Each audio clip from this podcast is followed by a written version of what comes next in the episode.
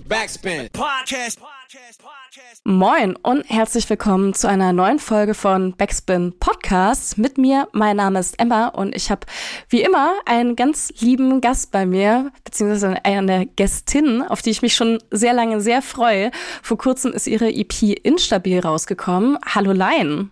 Hallöli, ich freue mich heute hier zu sein. ich freue mich auch sehr. Äh, Lion ist auch richtig ausgesprochen, ne? Ja, genau. Okay. Ich war am Anfang immer nicht sicher, ob das äh, Line oder Lion ist, aber ähm, das mm, ist. Das ist, ist schon vielen passiert. ja, ist mit so Künstlernamen natürlich auch nicht so einfach. Genau, du hast vor kurzem eine EP rausgebracht. Ähm, sehr, sehr spannend, meiner Meinung nach. Ähm, es geht um sehr viel schwere Themen. Deswegen äh, an der Stelle, ich glaube, ähm, ja, in dem Podcast, wenn es euch irgendwie psychisch nicht so gut geht, wir werden hier ein paar Themen besprechen. Ich werde auch vorher nochmal Triggerwarnungen aussprechen. Ähm, aber nur, dass ihr jetzt schon mal Bescheid wisst, wenn es euch mit äh, so Mental Health-Themen nicht so gut geht, dann hört euch das vielleicht mit anderen Personen an oder schaut einfach, wie das für euch in Ordnung ist mit den ähm, Themen hier. Und man muss ja auch dazu sagen, du hast da noch eine ganz andere Blickweise. Ähm, du bist nämlich auch studierte Psychologin. Das heißt, mhm. du hast da mhm. quasi auch eine, eine fachliche Expertise dahinter. Was ich mich so ein bisschen gefragt habe, ist, ähm, hast du nicht irgendwie Angst, dass eventuell Menschen, mit denen du in einer therapeutischen Art und Weise zusammenarbeitest, dass die irgendwie deine Musik hören und dass dann irgendwie so eine Distanz fehlt? Also ist das was, worüber du dir Gedanken machst? Mm, ja, äh, besonders jetzt momentan, jetzt wo ähm, ich natürlich auch viel Privates von mir ähm, mhm. auch online veröffentlicht habe, ähm, kommen da schon manchmal so ein bisschen Ängste hoch. Ähm, Besonders weil meine psychische Erkrankung ja auch mit viel Stigmatisierung mhm. ähm, zu kämpfen hat. Und ähm, ja, ich versuche dann aber meist eher so entgegengesetzt der Angst zu handeln. Ähm, also, dass ich mich davon dann nicht so einnehmen lasse und mir dann irgendwie da so Katastrophen ausmale, ähm, sondern ähm, ja, dass ich es halt trotzdem mache, ähm, besonders weil die meisten von meinen Klienten, die halt, äh, mit denen ich zusammenarbeite, da eigentlich sehr viel Verständnis für haben und das total wertschätzen und auch toll finden, dass ich das halt mache. Mhm. Und ähm, ja, dass auch eben nochmal zwei verschiedene Paar Schuhe sind. Ne? Also jeder Mensch hat halt auch irgendwie mal in seinem Leben bestimmt äh, eine Phase, wo es ihm irgendwie schlecht ging oder auch mal mit ähm, psychischen Erkrankungen zu tun gehabt. Ähm, das bedeutet aber ja nicht, dass man nicht auch ähm, ja in dieser ähm, Therapie da auch nochmal anders drauf blicken kann und jemand anderem auch helfen kann. Ne? Ähm, das muss man irgendwie, glaube ich, so ein bisschen differenzieren. Ja. Mhm. Ja, du hast gerade schon gesagt, ähm, eine stigmatisierte Diagnose. Genauer gesagt ist bei dir ja ähm, Borderline. Wann hast du denn diese Diagnose bekommen? Mm, ich glaube, das erste Mal so damit in Kontakt bekommen bin ich so mit 15, 16, also so gerade voll in der Pubertät, würde ich mal behaupten. Ähm, und dann kam die Diagnose so mit 18, 19, mhm. ähm, wo ich dann auch das erste Mal länger in Therapie war.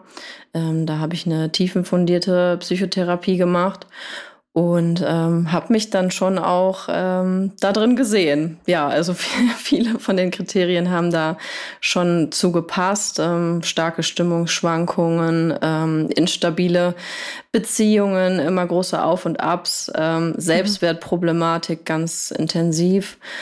Ähm, ja, ich war, glaube ich, nie so dieser impulsive Typ, was, glaube ich, auch so ein bisschen ähm, diese Stigmatisierung irgendwie so ein bisschen mhm. bei den Menschen im Kopf hervorruft, dass man halt so impulsiv so äh, andere Leute irgendwie angeht oder so krass manipulativ ist nach außen. Ähm, ja, und ähm, habe auf jeden Fall mich in der Therapie dann auch damit identifiziert, mit den, mit den Kriterien, die ähm, ich dann halt damals durchgegangen bin und konnte dann auch irgendwie so ein bisschen äh, zu mir, ja, wie, wie soll man das sagen, finden und mich auch gut auf die Therapie einlassen. Ich weiß nicht, ob mhm. das Sinn macht. Doch, macht auf jeden Fall Sinn. Aber jetzt, als du damit so an die Öffentlichkeit gegangen bist? Also ich habe auch so ein bisschen gesehen, du hast ja auch schon seit 2021, glaube ich, Musik rausgebracht. Genau. Und das war jetzt aber jetzt auf der EP so, glaube ich, das erste Mal, dass es so sehr, sehr klar um dieses Thema ging. Wie hat es dann dein äh, Umfeld so aufgenommen, dass du da so, so offen darüber redest? Mm, also die meisten Menschen in meinem Umfeld haben mich eigentlich sehr darin unterstützt, weil die halt auch mitbekommen haben, dass in der Zeit, wo ich angefangen habe, so Musik zu machen, ähm, ich mich auch noch mal anders mit meinen Themen auseinandergesetzt habe und einfach auch krass gewachsen bin und zu mir selber gefunden habe, ähm, weil die Musik halt eben für mich immer schon so eine therapeutische Komponente hat, weil man halt das alles noch mal so von einem anderen Blickwinkel betrachtet, nochmal neu reflektiert und aufarbeitet. Und ähm, ja, die meisten haben da eigentlich ähm, immer krass hinter mir gestanden und ähm, auch gesagt, dass sie das sehr stark finden und dass ich das auch weitermachen soll. Ja. Wie, äh, also du hast 2016 angefangen, habe ich äh, gesehen. Aber was ist denn so dein ähm, musikalischer Background? Also war das so, dass du schon als Kind irgendwie irgendwie musikalische Erziehung gehabt hattest oder was sind so deine, deine Hintergründe da? Mm, also ich habe schon früher so, keine Ahnung, das hört sich jetzt so abgedroschen an, wenn man sagt, ja, ich habe schon seitdem ich klein auf Musik gemacht. So. Ähm, aber also ich habe früher schon immer richtig gerne gesungen ähm, mhm. und ähm, war, glaube ich, mit neun oder zehn auch in der Musikschule, habe Gesangsunterricht bekommen und ähm, bin da auch super gerne hingegangen, aber irgendwann war ich dann halt in der Pubertät und hatte dann auch meine ganzen psychischen Sachen und war da dann nicht mehr so ambitioniert, da irgendwie ähm, hinzugehen, sondern habe dann eher so für mich zu Hause ähm, Musik gemacht. Ich habe mit 18, 19 so ein bisschen mir äh, selber beigebracht, Ukulele zu spielen. Ah. Ähm, und ähm, habe dann so immer Covers oder sowas gemacht. Und es gab mhm. auch ähm, YouTube-Videos von mir damals, die ich dann hochgeladen habe. Ähm, ich hoffe, die findet man jetzt nicht mehr. Ich glaube, die habe ich alle offline gestellt, weil das schon ein bisschen cringe war. Ja. Ähm, aber das waren so meine ersten Anfänge, dann das halt auch so ein bisschen ähm, für die Außenwelt zu machen. Und ähm, ja, dann glaube ich 2000 18 oder 19 kamen dann so über Instagram die ersten Produzenten auch mal auf mich zu und haben gesagt, hey, hast du nicht mal Bock, ins Studio zu kommen, mal irgendwie einen richtigen Song aufzunehmen und so. Und ähm, ja, so ist das dann alles so langsam ins Rollen gekommen.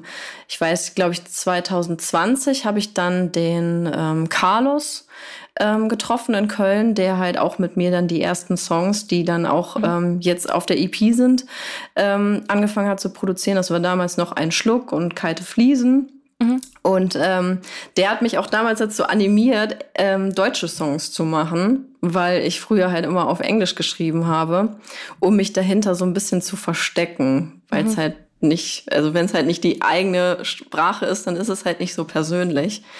Ähm, aber habe dann durch ihn da eigentlich auch echt schnell Gefallen dran gefunden und mich so ein bisschen gestärkt gefühlt, dann auch mal so aus, mich, aus mir rauszukommen. Und ja, so ist das alles dann ähm, mit der Zeit gekommen, ja. Mhm.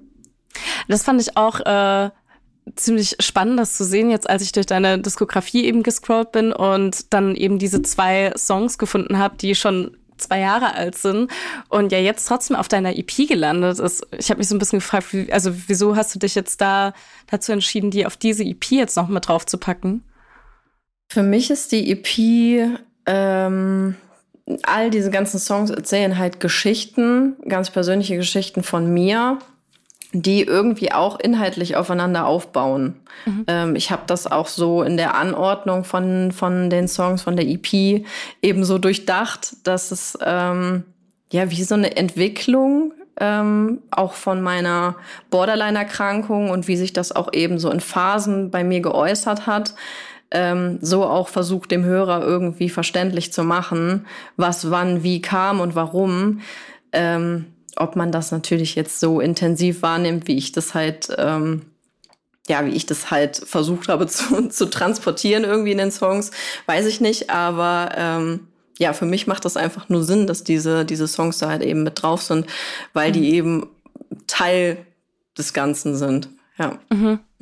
Ja, gerade gegen, gegen Ende, also der vorletzte Song ist ja auch äh, Schwarz-Weiß, wo ja auch beim bei diesem Musikvideo ja auch sehr damit gespielt wird, dass eben am Anfang schwarz-weiß ist und ähm, dann wird eben irgendwann alles bunter, so ein bisschen mit der Entwicklung auch ähm, von der Erkrankung, schätze ich jetzt mal. Und das ist mir generell aufgefallen, dass du ähm, sehr viel so Kontraste bei dir immer drinne hast. Also auch allein das Musikalische fand ich sehr krass, dass es manchmal so ganz schwere Themen sind, aber die Melodie an sich total leicht ist. Also ich glaube manchmal, wenn man dann gar nicht richtig hinhört, sondern es einfach nur so ein Song ist, der im Hintergrund läuft, denkt man sich so, ach ja, ey, voll der schöne, schöne Feel-Good-Song und ähm, man dann aber erstmal auf den Text hören muss, um zu checken, so, ah, okay, das ist gar nicht mal so viel gut. Ähm, ist das beabsichtigt gewesen von dir? Mm, nicht direkt. Irgendwie ist das so in dem Prozess, ähm, wenn ich im Studio war und mit Carlos irgendwie an den Songs gearbeitet habe, ähm, ist das irgendwie auch so gekommen. Ich habe zum Beispiel auch die meisten Songs bei mir zu Hause ähm, erstmal so demomäßig recorded. Und ähm, also ich mag sehr, sehr gerne so melancholische Pianos und so düstere Sounds.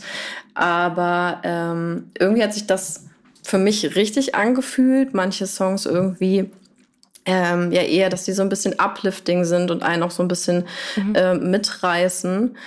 Ähm, und jetzt, wenn ich so darüber nachdenke, glaube ich, dass es halt vielleicht auch so ein bisschen, naja, wenn, wenn man auf die Krankheit guckt, auf Borderline, dann ist es ja irgendwie etwas, was mich halt so immer begleitet und äh, es ist auch oft so, dass ich manchmal gedacht habe, oh, es geht mir total gut, alles ist total easy und einfach und dann ganz plötzlich war es so, oh hoppala, jetzt mhm. geht's mir wieder richtig scheiße und ähm, als wäre da irgendwie etwas gesehen, was ich ähm, als wäre da irgendwie etwas, was ich halt übersehen hätte und dann wieder in dieses Loch reingefallen wäre.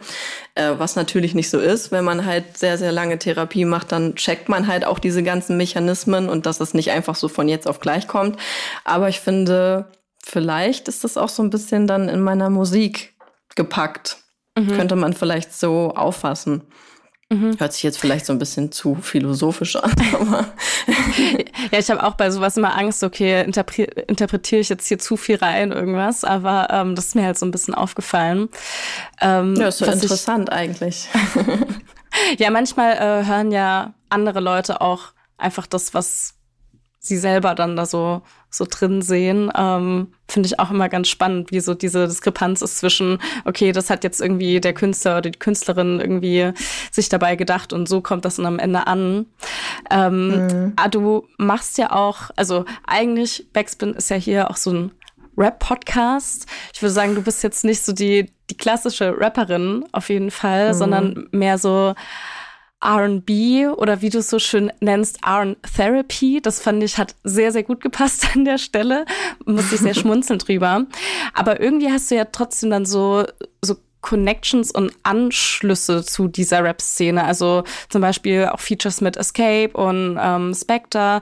Äh, ich habe gesehen, dann Video Videograf, der Lars, der hat auch schon für Manuelsen und ähm, Mero und Lugardio 9 gearbeitet und auch bei den mhm. Producern ähm, sieht man auch da sehr viel Connections. Wie ist das zustande gekommen?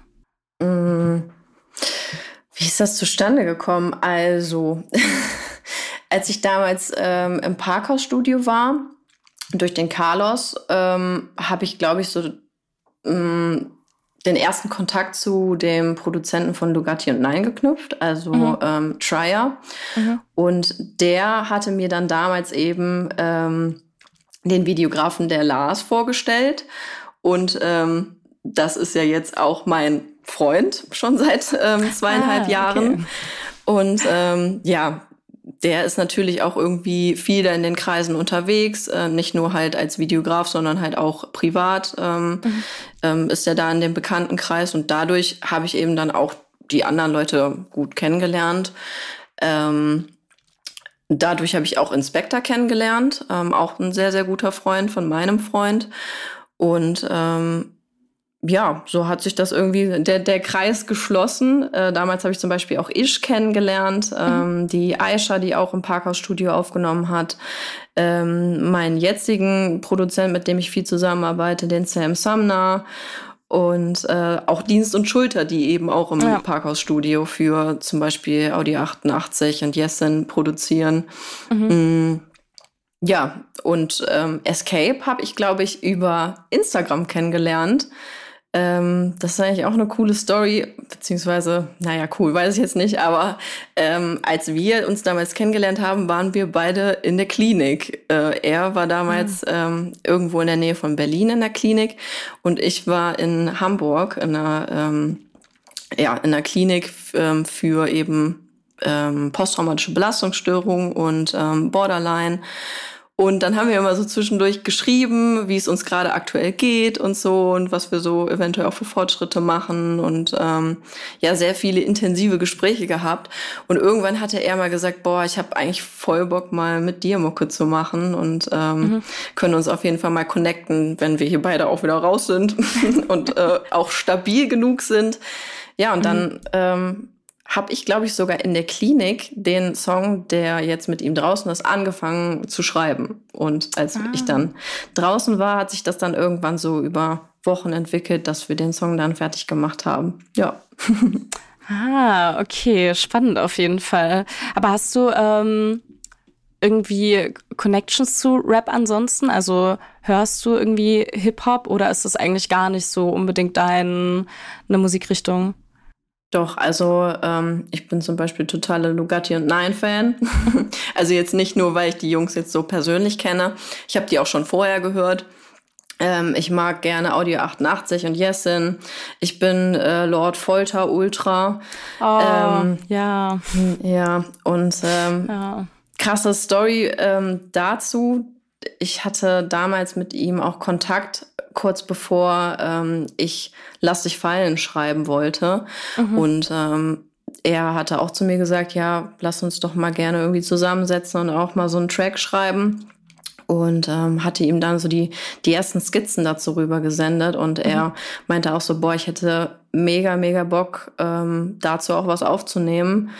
Und äh, mein kleines Fangirl-Herz ist auch ja. gesprungen und dachte mir so, oh mein Gott, ähm, ja, und kur kurz danach hat er eben seine Diagnose bekommen und mhm. ähm, hat mir dann eine super liebe Nachricht geschrieben, dass er halt einfach gerade ähm, dazu keine ja. Energie und so hat und ähm, dass er mir aber viel, viel Glück mit dem Song wünscht, ja. Oh, krass.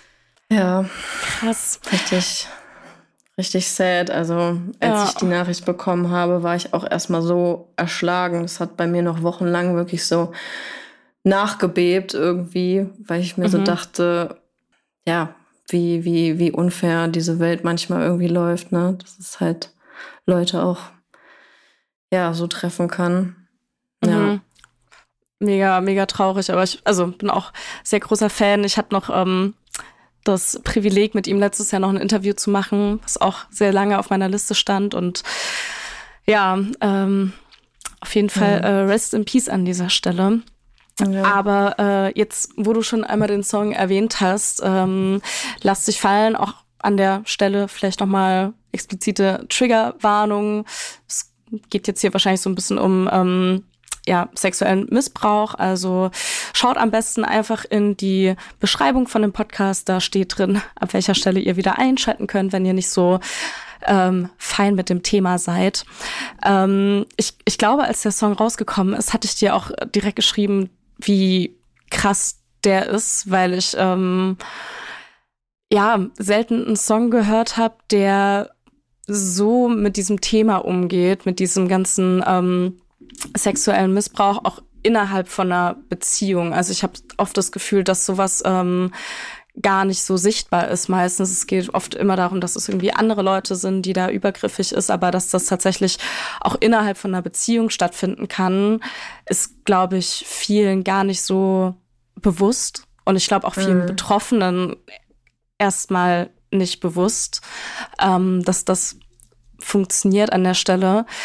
Ich fand krass, dass du ja da auch erzählt hast, dass es eben diese Auseinandersetzung gab mit dem, dem Täter, dass er eben auch danach das alles geleugnet hat und gesagt, dass es nicht passiert. Und dass du dann so einen Song veröffentlichst. Also gab es da, gab es da irgendwie auch eine Reaktion von ihm oder aus diesem Umfeld, als du das so an die Öffentlichkeit getragen hast? Weil das ja, also ich äh. fand das super mutig einfach auch. Ja.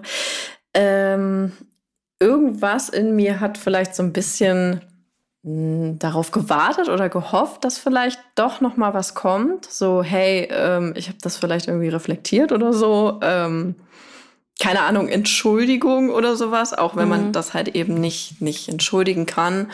Ähm, mhm. Aber nee, da, da kam nichts von ihm. Ähm, aber eigentlich, also da er ja auch damals gesagt hat, ähm, dass das ja gar nicht so passiert wäre und ähm, halt auch eben gesagt hat, dass ich da äh, Rufmord begehen würde, ja. ähm, wenn ich da irgendwie drüber reden würde. Ähm, Glaube ich, dass derjenige das für sich auch schon einfach so abgespalten hat, dass das für ihn wirklich ja nicht passiert ist. Mhm. Ja, aber das hat es mir natürlich auch lange Zeit irgendwie schwer gemacht, das für mich irgendwie richtig einzuordnen. Ich muss auch dazu sagen, dass das ähm, leider nicht die, die einzige Erfahrung gewesen ist, die ich gemacht habe.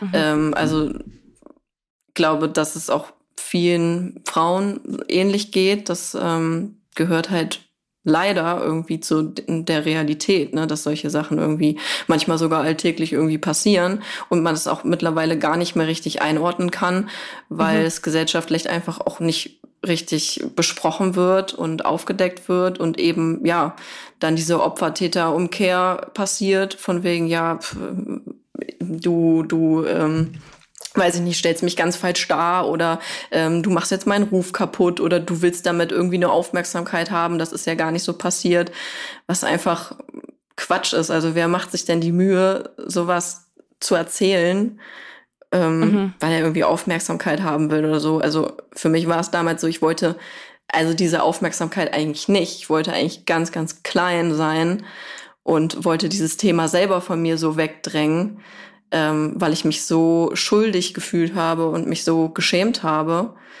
und gedacht habe, ich bin ganz, ganz schlimm. Und ähm, ja, ich glaube auch erst zwei oder drei Jahre, bevor ich den Song überhaupt geschrieben habe und veröffentlicht habe, ähm, konnte ich dieses Thema auch nochmal anpacken und da nochmal anders drauf gucken. Also ich habe da so lange für gebraucht, um das halt nicht immer wieder so von mir wegzudrücken, halt einfach aus Angst, dass es dann negative Konsequenzen halt eben gibt. Ne? Und mhm. ähm, ja, ich habe das halt auch damals mit meinem Therapeuten intensiv ähm, besprochen und äh, der hat mich auch darin unterstützt, dass ich halt eben diesen Song schreibe, auch wenn es damals noch nicht klar war, dass der überhaupt irgendwann mal rauskommt. Mhm. Ähm, aber das Schreiben darüber und auch der Prozess des Songs im Studio und so, ähm, ja, hat mir irgendwie noch mal ganz viele Sachen bewusst gemacht, so über meine eigenen Grenzen und wie ich mein, mein Leben führen will und ähm, was ich für Menschen um mich herum haben möchte. Und ähm, ja, das, das war auf jeden Fall krass. Also ein krasser Song mit sehr, sehr viel, was da so hintersteckt. Ja. Mhm. Ich glaube, es auch ähm, mega wichtig, dass man dann irgendwie ein Ventil hat. Also ich weiß noch als, also ich habe da auch so ein bisschen halt Erfahrung damit gehabt und ähm, bei mir war das auch so was, dass ich das ganz lange gar nicht realisiert habe, dass ich eben sexuelle Übergriffigkeit in einer Beziehung erlebt habe, sondern für mich war das so, ja, okay, aber man ist ja in einer Beziehung und irgendwie muss man dann auch dazu bereit sein, mit einer anderen Person zu schlafen und ich habe mich da jetzt vielleicht irgendwie ein bisschen blöd angestellt und ähm, das hat wirklich so zwei, drei Jahre gedauert und bin erst durch ein Gespräch mit einer Freundin darüber gekommen, dass das tatsächlich einfach gar nicht okay war. Und das war dann aber schon, schon so weit weg, dass ich da irgendwie gar nicht, auch ihn gar nicht konfrontieren konnte, wollte, auch so nach dieser Zeit, weil ich war so, okay, naja, gut, das ist jetzt, ist jetzt passiert, na blöd. Ähm, aber ich glaube, dass man gerade bei sowas dann, dass es halt gut ist, wenn man dann eben in der Musik ein Ventil hat und dann das Ganze trotzdem irgendwie thematisieren kann und nach außen tragen kann und das nicht nur mit sich, mit sich selber irgendwie ausmachen muss. So, das finde ich, ähm, wie gesagt, sehr, sehr, sehr, sehr gut, aber trotzdem mega mutig dann zu sagen, okay, ich bringe das auch wirklich an die Öffentlichkeit. So, gerade wenn dir da angedroht wurde mit Rufmord und so. Ja. Das ist schon. Ja, es tut mir auf jeden Fall leid zu hören, dass dir das auch ähm, passiert ist. Und ja, ich glaube, dass es einfach auch dieses, ähm, ja, in einer Beziehung muss das ja so und so sein und dann muss ich ja eben irgendwie mit dem schlafen und ähm, dann ist das ja kein Übergriff, ne? Das, ähm, ja, da auch einfach noch viel mehr Aufklärung äh, vorherrschen muss und dass da halt einfach auch drüber gesprochen wird. Also auch vielleicht mal in der Schule oder sowas, weiß ich nicht. Also da gibt's ja mhm. Sexualunterricht. Vielleicht sollte man da mhm. auch mal darüber sprechen, was überhaupt Konsens ist. Und mhm. ähm, ja, wie man vielleicht auch, weiß ich nicht, Signale deuten kann. Also ähm, ich finde das einfach krass, weil ich halt wirklich auch nachdem, nachdem der Song draußen war, so viele Nachrichten bekommen habe von so vielen Frauen, denen es halt einfach ähnlich ging und ähm, die sich dann auch nicht getraut haben, da ähm, was zu, zu sagen oder die halt auch irgendwie lange geglaubt haben, dass äh, ja Sex so ablaufen muss. Ne? Ja, okay, mhm. der, der möchte, okay, dann muss ich ja das irgendwie mitmachen, auch wenn ich gar nicht so will oder gar nicht in Stimmung bin, weil ist ja mein Partner und der, den muss ich ja irgendwie glücklich machen. Ich habe das auch so lange geglaubt, dass ähm, ich irgendwas müsste für meinen Partner. Und das hat halt auch sehr viel mit mir gemacht und mit meinen eigenen Grenzen. Und ähm, ich glaube, das sorgt halt auch einfach dafür, dass halt diese Grenzen einfach irgendwie nicht mehr richtig wahrgenommen werden. Ne? Mhm. Also weder dann von, von, dem, von dem Partner, aber auch von, von einem selber halt gar nicht mehr so wirklich. Ne? Weil, ja, wenn man halt irgendwie so aufwächst, okay, du musst dies, du musst das und du musst irgendwie deinem Partner äh, gefallen und du musst das machen. Ja, dann hat man irgendwann gar kein Gespür mehr, was eigentlich richtig für einen ist. Ne? Und mhm. dann passieren wahrscheinlich auch so Sachen einfach viel, viel leichter. Was das natürlich nicht entschuldigt, dass irgendjemand eben nicht das Nein akzeptiert und dann einfach übergriffig ist. Ne? Aber ja, das ist auf jeden Fall ein krasses Thema. Ja, ja ich ähm. glaube, es ist halt auch einfach, weil in den Köpfen von Leuten immer ist so, okay, wenn sowas passiert, dann ist das irgendwie so ein riesen Gewaltakt und man schreit und wird irgendwie ja. festgehalten oder irgendwie sowas, dass das immer so ein so sehr extrem und klar, sowas gibt es natürlich auch und das ist auch ganz schlimm, aber ähm, ja, dass es halt auch manchmal eben gar nicht so eine extreme Situation ist, sondern mhm. dass es manchmal auch sehr, sehr schwammig sein kann. Ich glaube, das ist wirklich sehr, sehr vielen nicht bewusst und wie gesagt, glaube ich, auch vielen Betroffenen nicht mhm. bewusst ganz lange. Mhm. Ähm, ja, ich habe auch geglaubt, dass ähm, ich ja nicht das Recht habe, irgendwie dann laut zu werden und darüber zu sprechen, weil es war ja nicht so schlimm. Ne? Mhm. Und ähm, es ist auch so gewesen, dass ich halt mit ein paar Leuten darüber gesprochen habe und die dann halt auch, ja, das irgendwie so ein bisschen, also nicht abgetan haben, aber gesagt haben, ja, aber also, hm, das war ja jetzt nicht so schlimm. Also es war ja hm. jetzt nicht so, als würdest du irgendwie in den Busch gezogen werden und dann irgendwie von jemandem Fremden da vergewaltigt werden. Und mhm. dann irgendwie dieses Gefühl abgesprochen haben, hey, mir ist da etwas passiert, was ich absolut nicht wollte und wo meine Grenze einfach überschritten wurde, obwohl ich sie sogar klar geäußert habe. Ne? Mhm. Ähm, ja, und ähm, deswegen glaube ich halt einfach, dass da noch viel mehr drüber gesprochen werden sollte. Ähm, ja, viel mehr Aufklärung herrschen müsste und ähm, ja. Ich finde es krass wirklich, wie viele Nachrichten ich bekommen habe von mhm. so vielen betroffenen Frauen. Ähm, und ich musste dann auch erstmal zwischendurch ein bisschen, bisschen Abstand dazu gewinnen, weil mich das wirklich auch dann getriggert hat und auch mitgenommen hat. Ähm, weil ich dann manchmal auch überhaupt gar nicht weiß, okay, fuck, was, was kann ich jetzt Gutes sagen? Was kann ich jetzt Gutes mhm. irgendwie tun? Weil ich würde sehr gerne sehr viel tun, aber ähm, mhm. das ist halt einfach ein Riesenproblem.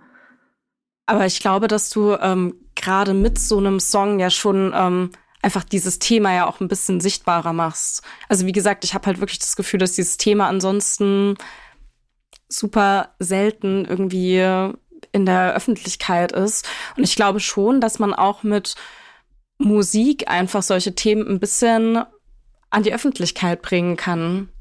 Mhm. So. Ja. Und das ist da ja schon passiert, auf jeden Fall. Mhm. Ja, es gab, glaube ich, jetzt ähm, diesen einen Song von Paula Hartmann und Celine, meine ich. Die haben auch mhm. ähm, darüber gesprochen.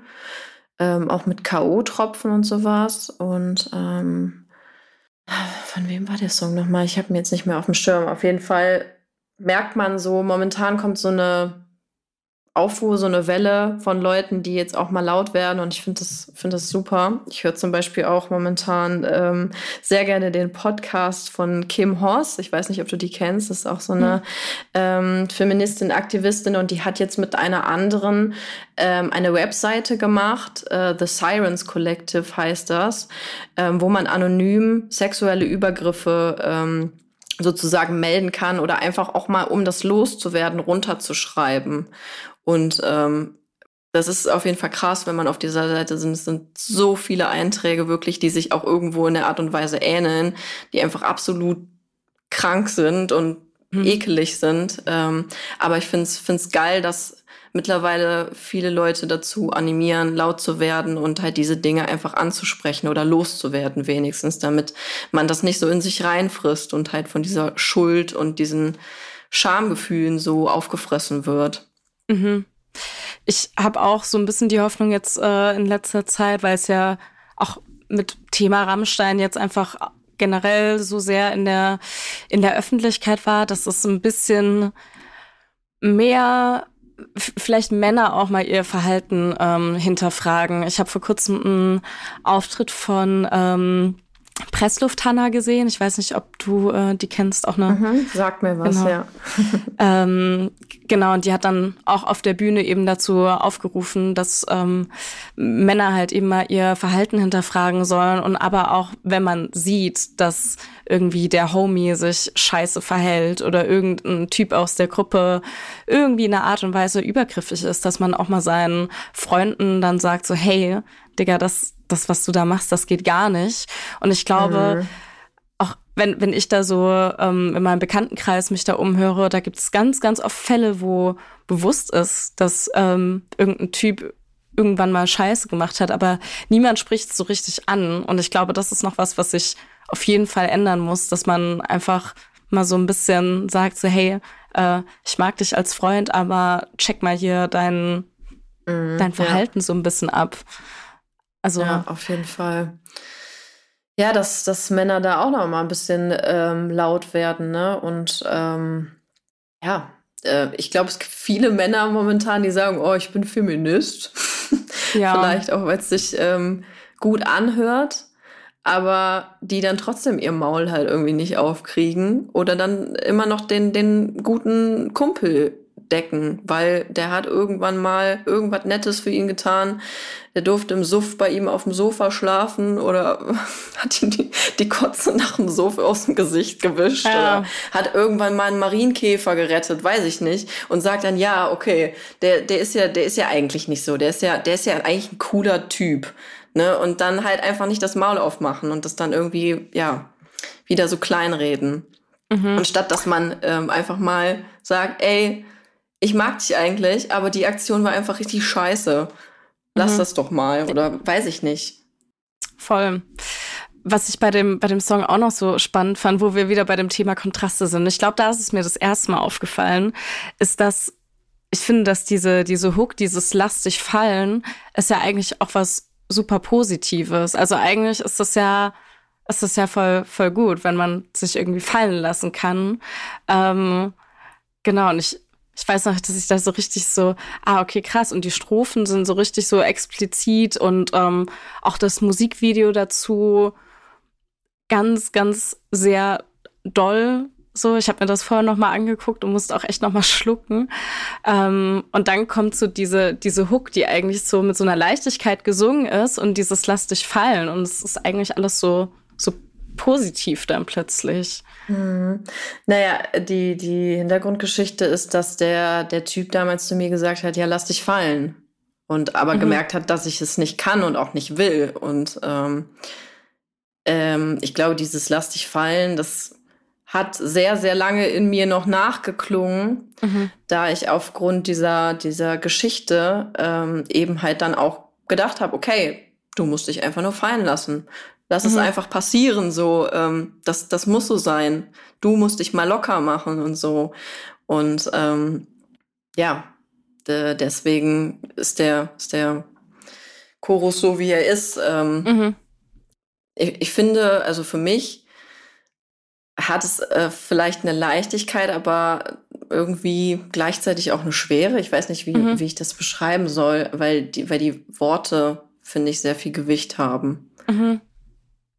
Ja. Wie, wie, wie ging es dir dann bei diesem ähm, Videodreh? Also gerade diese, diese Schwarz-Weiß-Szenen, wo man dich ja sieht, wie du irgendwie von, von Männerhänden angefasst wirst. Ich dachte mir so, krass, ey, das ist ja schon sehr, sehr doll. Also gab es da nicht irgendwie Momente, wo du dachtest so, okay, ich weiß nicht, ob das jetzt so mhm. Also ja, ich habe mir auf jeden Fall am Anfang gedacht, hm, will ich das wirklich so krass darstellen? Ist das nicht vielleicht ein bisschen zu doll?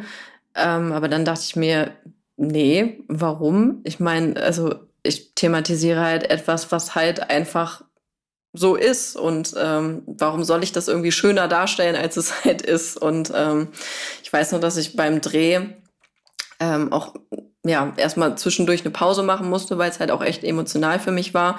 Ich war froh, dass eben mein Freund auch dabei war, der ja auch der Videograf ist. Und äh, kleiner mhm. Hint, die Hände sind von ihm. Also ich glaube, ich hätte mich auch okay. von jemand anderem so anfassen lassen können. Ja. Ähm, aber ja, das war auf jeden Fall ein sehr, sehr emotionaler Dreh. Besonders weil kurz vor dem Dreh hatte ich wieder so eine grenzüberschreitende Erfahrung, ähm, die halt auf der Arbeit beziehungsweise im Arbeitskontext passiert ist, die mich dann unterbewusst natürlich auch dann wieder getriggert hat. Und ähm, ich war mir auch noch nicht so sicher, ob ich ähm, an dem Tag dieses Video dann auch so drehen mhm. kann, weil mich das sehr mitgenommen hat. Und ähm, deswegen sage ich halt auch dieser, dieser Prozess von, von dem Song, ähm, auch die Wochen danach und äh, alles, auch das Musikvideo, das hat ähm, nochmal sehr viel mit mir gemacht und mir auch nochmal diese Thematik nochmal in den Kopf gerufen, was halt so meine Grenzen sind und wie ich auch dafür einstehen möchte. Mhm. Ähm, weil ich mich früher einfach oft genug klein gemacht habe und eben nicht laut war und das Sachen mir einfach gefallen lassen habe. Mhm. Ja. Ist es bei dir so, dass du, ähm, also bei dir geht es ja, wie gesagt, der, auf der EP sehr viel um sehr äh, emotionale Geschichten, persönliche Geschichten auch. Und ähm, ich habe mich so ein bisschen gefragt, hilft, also hilft das anderen Leuten? Also bei dem Song haben wir ja schon gesagt, auf jeden Fall. Aber ähm, ich glaube, manchmal ist das auch so eine so eine richtige Gratwanderung bei so ähm, emotionalen Themen, wie doll das anderen Leuten helfen kann oder wie sehr das andere Leute triggern kann. Also weißt du, was ich meine? Ich glaube, das ist jetzt ein bisschen sehr, mhm. sehr komisch formuliert, meine Frage. mhm. ähm, also, ähm, also, wenn ich jetzt, wenn ich jetzt so mal auf mich gucke, ich habe mhm. früher auch phasenweise immer sehr depressive Musik gehört, weil ich mich damit ähm, gesehen gefühlt habe und mhm. irgendwie auch ähm, ja so, so aufgehoben verstanden gefühlt habe, weil man sich ja oft, wenn man irgendwelche psychischen Probleme hat, so fühlt, als wäre man die einzige Person, die halt so fühlt, mhm. weil man, weil man dann auch so hilflos ist. Und ähm, mir hat es teilweise schon geholfen, dann Musik zu hören, wo ich irgendwie gecheckt habe, okay, ich bin damit nicht alleine. Ähm, mhm. Es gibt da auch noch andere Menschen, denen es auch so geht. Ähm, es kommt natürlich darauf an, wie intensiv hört man das. Also ich glaube, wenn man jetzt den ganzen Tag nur depressive Musik hört, mhm. dann kommt man halt auch nicht aus diesem Loch raus, so, ne? Ja. Ähm, deswegen, vielleicht ist es halt auch ganz, ganz geil, dass ich ähm, dann halt eben ähm, nicht nur diese düstere ähm, Instrumenthits im Hintergrund habe, sondern dass die halt eben auch ein bisschen uplifting sind und eben ähm, ein Kontrast dazu sind ähm, aber trotzdem halt die Message rüberkommt. Mhm. Ähm, ich versuche aber momentan auch gerade ein bisschen mehr ähm, empowernde Texte zu schreiben, um mhm. ein bisschen mehr gute Stimmung, auch wenn ich mich ehrlich gesagt damit wirklich ein bisschen schwer tue, weil ja, mir liegt es einfach viel, viel besser, dass mhm. ähm, diese, diese schweren Themen zu schreiben, weil ich mich einfach damit die ganze Zeit befasse. Also mein, mein halbes Leben aufgrund auch meiner ähm, Diagnose, sowie halt auch einfach im beruflichen Kontext. So habe ich halt einfach sehr viel damit zu tun. Und ähm, möchte natürlich auch irgendwie dazu beitragen, dass die Menschen halt auch mehr darüber sprechen und auch mehr darüber nachdenken. Ne? Mhm. Ähm, also ich glaube, ich werde niemals diese Künstlerin sein, die ähm, plötzlich irgendwie Partymucke macht und ähm, irgendwelche stumpfen Texte schreibt, also jetzt äh, soll jetzt nicht irgendwie böse gemeint sein gegen Leute, die Partymucke ja. machen, ne? Aber das passt einfach, glaube ich, nicht zu mir. Ja, ich glaube, ja, das, das war das, äh, was, was ich auch so ein bisschen meinte, weil ich kenne das halt von mir, wenn es mir nicht gut geht, dass ich dann ähm, auch wirklich den ganzen Tag nur ganz, ganz depressive Musik höre und dann manchmal denke so, wow, ja, okay, vielleicht bin ich auch selber schuld. Also so, ich mache es auch eigentlich nicht besser damit gerade, merke ich so. Ähm, mhm. Aber ich glaube, also ja, das viele Artists ja auch so sagen, dass ähm, Schmerz auch einfach noch mal so ein so ein Antrieb ist, um irgendwie kreativ zu sein, wo ich mir auch immer denke, okay, das muss ja auch voll schlimm sein irgendwie als Artist, wenn man merkt, okay, meine ganze Kreativität kommt irgendwie aus Schmerz und Leid eigentlich. Mm, mm, ja, ja, da habe ich mir auf jeden Fall auch schon öfters drüber Gedanken gemacht. So, ähm, weiß nicht. Äh, besonders weil letztens auch ein Produzent meinte so, okay, ähm, so, du schreibst halt auch äh, immer über diese Themen und so, und das ist ja auch geil so, aber wie wär's mal, wenn du jetzt mal was anderes schreibst? Also jetzt ne, no front so, und dann dachte ich, okay, fuck, jetzt muss ich irgendwie was anderes mal schreiben. Und mhm. das irgendwie so zu erzwingen, funktioniert überhaupt nicht. Ja. ähm, aber ich muss auch sagen, ich kann zum Beispiel nicht so gut schreiben, wenn es mir gerade aktuell kacke geht, mhm. weil mich dann diese Gefühle einfach zu sehr erdrücken ich kann erst darüber schreiben, wenn ich so ein bisschen Abstand gefunden mhm. habe und das nochmal so neu reflektieren kann. Ähm, ist natürlich bestimmt unterschiedlich. Manche müssen das dann auch einfach rauslassen, so, aber ähm, ich kann das dann manchmal einfach nicht so gut in Worte fassen, was, was mhm. dann gerade in mir vorgeht, sondern erst, wenn ich ein bisschen ja, aufatmen konnte. Mhm. Ja, kann, kann, ich, kann ich verstehen. Aber ich äh, habe das nur manchmal auch so unter Videos gesehen oder Musikvideos halt, wo dann gesagt wird, so, okay, ja, seit, seit dem besser geht oder seit der clean ist, ist seine Mucke irgendwie nicht mehr so geil, wo ich mir denke, so, ah, ey, das ist ja, das ist ja voll scheiße, ey, wenn dir dann so gesagt wird, so, okay, dir geht's zwar jetzt gut, aber du machst keine gute Musik mehr, was das für ähm, Signale ist. Und ich hatte das, hatte das nämlich auch einmal, ähm, hatte ich jemanden im Interview, der auch selber Therapeut war, glaube ich, und mhm. der dann auch gesagt hat, dass so ähm, Depressionen voll die Berufskrankheit sind bei MusikerInnen, weil die das dann auch irgendwie immer wieder aufleben lassen und das irgendwie brauchen für ihre Kreativität. Mhm. Ähm, ja, was voll ja. schade ist. Kann schon gut sein, ne? Mhm. Also besonders, ich glaube, wenn man sehr, sehr lange in seinem Leben irgendwie mit psychischen Erkrankungen zu tun hatte, dass man sich ja auch ähm, damit so identifiziert. Und mhm. das ist ähm, natürlich schwierig, weil man ist ja nicht nur diese psychische Erkrankung. Das war halt auch, glaube ich, so ein, so ein Ding bei mir, ähm, was ich auch mittlerweile gut gecheckt habe, ist, okay, ich bin nicht meine, meine ähm, Störung, meine Borderline-Erkrankung. Ich bin auch noch ohne diese Erkrankung ein eigener Mensch. Mhm. Und ähm, je nach Phasen bestimmt die Krankheit vielleicht mehr, wie ich agiere. Ähm, aber ja, ich, ich bin nicht nur das. So. Und ähm, ich glaube, wenn man dann diesen Heilungsprozess durchlebt und dann auch irgendwie nochmal so neu zu sich findet, da muss man, glaube ich, auch erstmal checken, okay, wie bin ich eigentlich, wenn ich halt mhm. eben nicht depressiv bin oder wenn ich eben nicht so ein bisschen bestimmt gesteuert werde von, von dieser Krankheit. Und ich glaube, manche Menschen haben sich auch so an diese düster, an diese melancholische Zeit irgendwie gewöhnt so und das irgendwie auch so ein bisschen romantisiert. Und ich glaube, das, mhm. das ist böse. Ich glaube, ähm, das muss man auch selber checken. Das, vielleicht ist es auch wie so eine Art Sucht, ne? Also, dass man so ja. süchtig danach ist, nach diesem ja. Gefühl. Ja, ja, deswegen äh, lasst euch trotzdem, lasst euch trotzdem helfen, geht trotzdem in Therapie, auch wenn ihr vielleicht ja. nicht mehr nicht mehr ganz so, wenn ihr wenn ihr andere Musik macht, so geht trotzdem in Therapie. Ich glaube, das äh, das tut allen sehr gut. Ähm, einfach mal ein bisschen bisschen sich helfen ja. lassen. Ähm, ja, besonders, also ich war ja auch selber in Therapie und ähm, damals mit, mit 18, 19 habe ich halt eben diese Diagnose bekommen, beziehungsweise die steht nirgendwo geschrieben, weil schon klar war, dass ich halt eben ähm, Psychologie studieren möchte und diesen, diesen Bildungsweg ähm, machen möchte. Und das wäre mir halt ein Hindernis gewesen, wenn das irgendwo ja. gestanden hätte, ne? wegen Ver Verbeamtung ah, und den ganzen ja. Kram. Und mein Therapeut war dann halt eben schon so, okay, es reicht Ihnen ja, wenn Sie das wissen, muss er jetzt nicht unbedingt da stehen. Und ähm, mittlerweile kann ich stolz verkünden, dass ich halt eben diese Kriterien, die man ja eben braucht, um die, diese Störung diagnostiziert zu bekommen, nicht mehr erfülle, was eben bedeutet, Therapie hilft. Ja. Tada. Tada. Wenn ja. man jetzt noch äh, so einfach einen Platz finden würde, dann ähm, mm. wäre wär, ja. wär viel Menschen geholfen an der Stelle auf jeden Fall. Ja, das ist Ganz, halt eben auch noch der Scheiß, ja. Ja, ganz anderes Thema. Wie ist es denn bei dir mit Live-Spielen? Weil das habe ich mich äh, auch so gefragt, mit solchen, mit solchen Songs live aufzutreten, ist natürlich, glaube ich, auch eine Herausforderung, oder?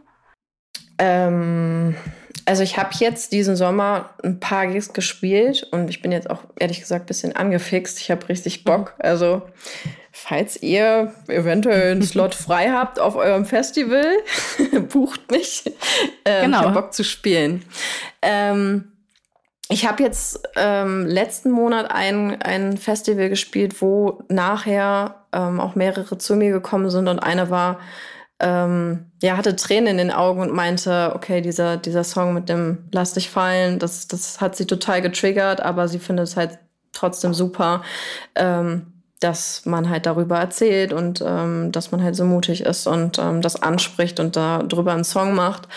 Ähm, also das fand ich richtig krass, das musste ich auch erstmal sacken lassen, so, dass dann halt mhm. halt auch wirklich Leute, man sieht die dann auch face to face, real, einem dann so ein krasses Feedback geben. Und ähm, das hat mir im Nachhinein auch echt viel gegeben. Also auch so diese, diese Angst irgendwie ein bisschen genommen, ähm, über diese Themen halt weiterhin zu sprechen und da weiterhin Musik drüber zu machen. Ja. Mhm. Voll schön. Ey, ich bedanke mich an der Stelle für dieses schöne Gespräch und ähm, für ich diese schöne dir. EP. Hört sie an, äh, sie ist schon draußen. Normalerweise mache ich Interviews immer so, dass äh, man das dann noch gar nicht anhören kann. Äh, aber in dem Fall könnt ihr das alles schon anhören, auch mal praktisch. Und ja, checkt auf jeden Fall äh, Lines Musik aus. Und ja, ja ihr habt es gehört. Bucht sie, bucht sie auf eure Festivals. Würde mich auch freuen. Ich würde das auch gerne mal ähm, irgendwann mal live sehen. Vielleicht ähm, kommst du mal mehr Richtung, Richtung Osten. Dann ja, safe. komme ich da vorbei auf jeden Fall. Sehr, sehr gerne, ja. Genau, und dann würde ich sagen, macht's gut und bis bald. Bleibt alle, alle sicher und gesund. Tschüssi. Tschüssi. Backspin. Podcast. Podcast. Podcast.